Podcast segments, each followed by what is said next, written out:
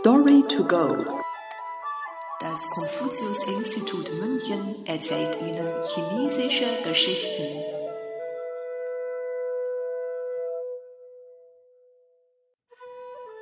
Worte statt Stehlen. Yoko Jiebei.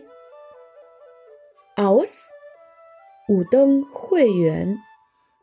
Tai Ping An Chan Shi bearbeitet von Lai Hong Zhiye. Eine Stele ist ein aufgerichteter Stein, in den Schriftzeichen eingraviert werden.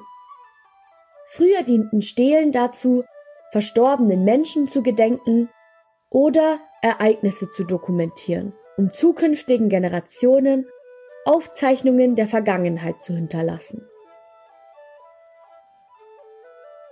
In einem der Bücher der buddhistischen Schrift Wudeng Huiyuan werden eben solche Stelen erwähnt.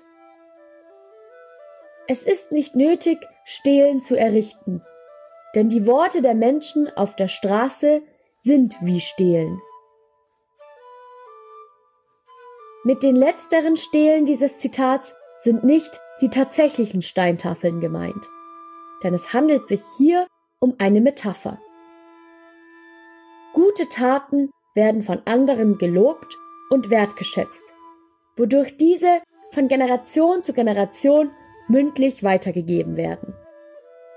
So werden sie verewigt, als wären sie in einer Stele eingraviert.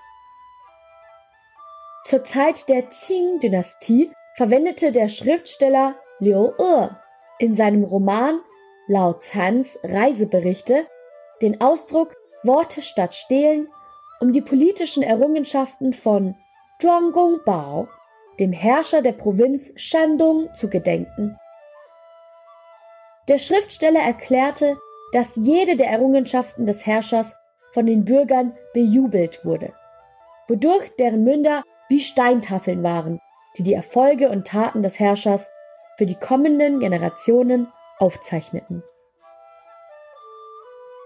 Heutzutage wird die Redewendung Worte statt stehlen verwendet, um eine Person mit guten Charaktereigenschaften oder eine Sache mit vielen Vorteilen zu beschreiben, die so stark herausstechen, dass sie von allen anerkannt und gelobt werden.